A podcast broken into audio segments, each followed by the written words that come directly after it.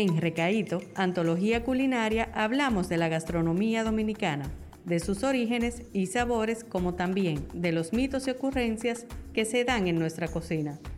Si de algo estamos seguros es que aquí se come bueno.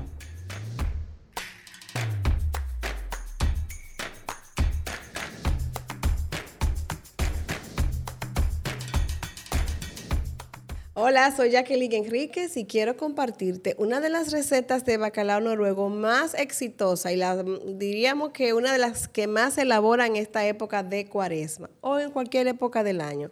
Se trata de los bacalaitos. Para esto, después que ya tú tengas tu bacalao noruego desalado y limpio, sin espina y sin nada de piel, vas a tomar harina, huevo, leche, un poquito de cebolla rallada, puedes ponerle verdura o ajíes picados y todo esto lo vas a mezclar junto con el bacalao noruego y por supuesto huevo, que es lo que te va a ayudar a aglutinar todo y para que sean mucho más esponjosos, un poquito de polvo de hornear.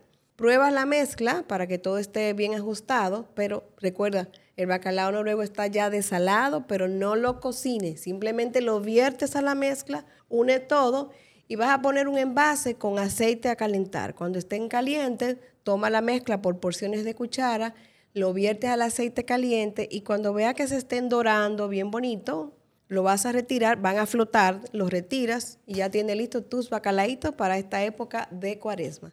No dejes de seguirnos en nuestras redes sociales en arroba bacalao noruego rd y en bacalao noruego y también nos puedes seguir en YouTube. Así es que a disfrutar esta cuaresma con bacalao noruego.